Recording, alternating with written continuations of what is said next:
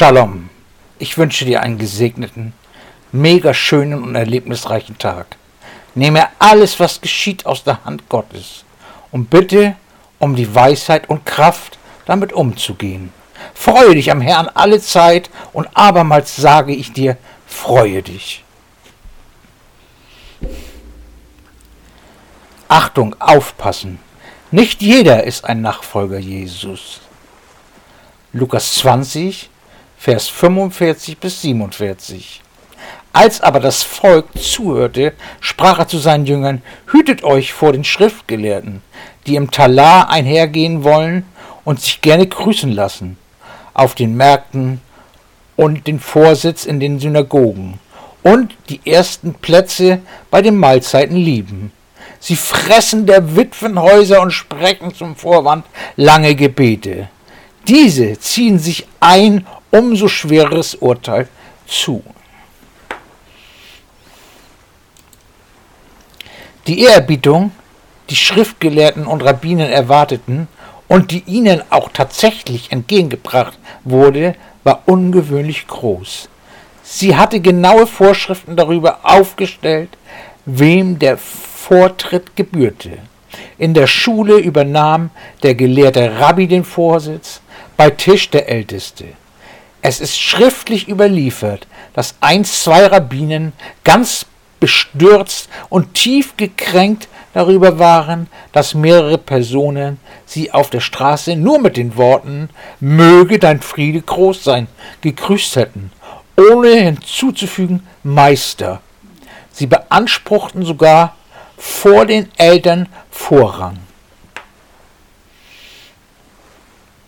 Sie sagten zum Beispiel, die Achtung, die du einem Freund entgegenbringst, soll nicht so groß sein wie die, die du deinem Lehrer entgegenbringst. Die Ehrerbietung für deinen Lehrer soll an deine Verehrung für Gott grenzen. Vor dem Lehrer sollst du größere Achtung als vor deinem Vater haben. Den Sohn und Vater schulden dem Lehrer Ehrerbietung.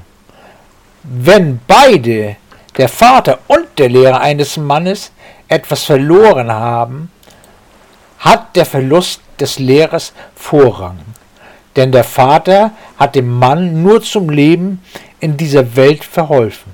Der Lehrer dagegen, der ihn Weisheit gelehrt hat, führt ihn zum Leben in der künftigen Welt. Wenn der Vater eines Mannes und seine Lehrer eine Last tragen, soll es sie zuerst seinem Lehrer und danach erst seinem Vater abnehmen. Wenn sein Vater und sein Lehrer sich in Gefangenschaft befinden, soll er zuerst seinen Lehrer und dann erst seinem Vater loskaufen. Bei den Ansprüchen, die die Lehrer ihrer Person fordern, ist, die, ist der Hochmut und somit der Fall vorprogrammiert. Dieses erinnert schon sehr stark an einen Götzendienst, an Menschenholding, miteinander dienen, wie es das Wort fordert, hat dieses wenig zu tun. Sie denken, sie dienen Gott und merken nicht, wie weit sie vom Weg Gottes abgewichen sind.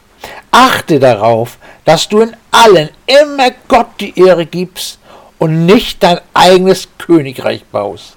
Sei immer ein Teil aus dem ganzen Leib Christi, ein Teil wie jeder andere, egal welchen Dienst du folgst. Bei Gott gibt es kein Ansehen der Person. So soll es auch bei dir sein, denn jeder ist ein Teil vom Leib Christi, von der Gemeinde Gottes. Derartige Ansprüche zu stellen, erscheint uns fast unglaublich, und wenn es schon nicht gut ist, dass wir Menschen solche Forderungen stellen, dann ist es erst recht schlimm, wenn sie ihnen von anderen tatsächlich zugebilligt werden. Solcher Art waren die Forderungen und Ansprüche, die die Schriftgelehrten und Rabbinen stellten. Jesus beschuldigte die Schriftgelehrten außerdem, sie verschlängen die Häuser der Witwen. Die Rabbinen waren gesetzlich dazu verpflichtet, ihren Unterricht unentgeltlich zu erteilen da man von der Voraussetzung ausging, dass alle Rabbinen ein Gewerbe betrieben, so dass sie sich von ihren Händenarbeit ernähren konnten, sollte der Unterricht unentgeltlich erteilt werden. Das klingt sehr großmütig, doch gleichzeitig wurde gelehrt, dass ein Akt höchster Frömmigkeit sei, einen Rabbi zu unterstützen. Diese Lehren gleichen der so mancher Sekten, Sekten, in denen du freiwillig verpflichtet wärst, dein Hab und Gut dem Guru und der Gemeinschaft zu opfern. Auch in manch einer Gemeinde wird immer und immer wieder vom Zehnten und von Geben über den Zehnten hinaus gepredigt. Sei allezeit wachsam und begebe dich nicht in solche Hände Fänge, denn diese predigen Gott, aber suchen leider nur das ihre. Gebe mit Freuden und von ganzem Herzen, dann bist du auf dem richtigen Weg. Das aber bedenke, wer kärglich sät, der wird auch kärglich ernten.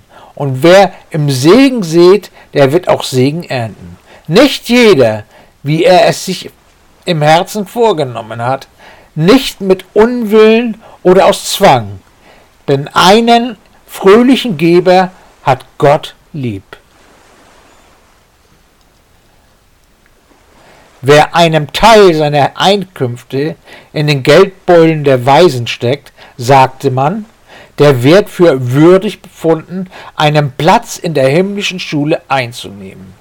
Wer einen Jünger der Weisheit in seinem Hause beherbergt, dem wird dies angerechnet, wie wenn er täglich ein Opfer darbrächte. Dein Haus soll ein Zufluchtsort weiser Männer sein, es war keineswegs ungewöhnlich, dass Frauen, die leicht zu beeinflussen waren, folgerichtig die Beute der weniger ängstlich dafür die Annehmlichkeiten des Lebens umso mehr schätzenden Rabbinen wurden. Die schlimmsten unter ihnen brachten die Witwen sogar um ihre Häuser. Es gibt nichts Neues unter der Sonne, sagt uns Salomo. Du siehst, alle Betrügereien und Ausschweifungen waren auch schon zur damaligen Zeit bekannt und dies nicht gerade wenig. Dieses ganze krankhafte Gebären schockierte und empörte Jesus. Es war deswegen so besonders schlimm, weil die Männer es ja selbst besser wussten und an so verantwortlicher Stelle des öffentlichen Lebens standen. Gott verurteilt alle Menschen, die eine Vertrauensstellung zu eigenen Zwecken und zu ihrem eigenen Vorteil missbrauchen.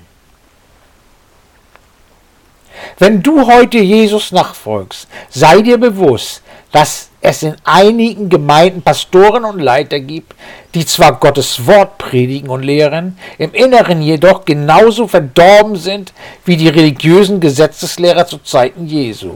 Jesus warnt, dass nicht alle, die behaupten, ihnen zu kennen und ihm nachzufolgen, wahre Gläubige sind.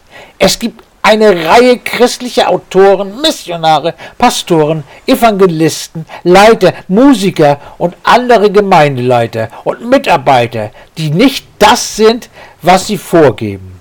Sei allezeit wachsam und bitte den Heiligen Geist, dich allezeit zu leiten und zu führen, in allen deinen Handeln, Wollen und Fühlen. Gottes Schutz, Segen und Frieden euer Thorsten Team.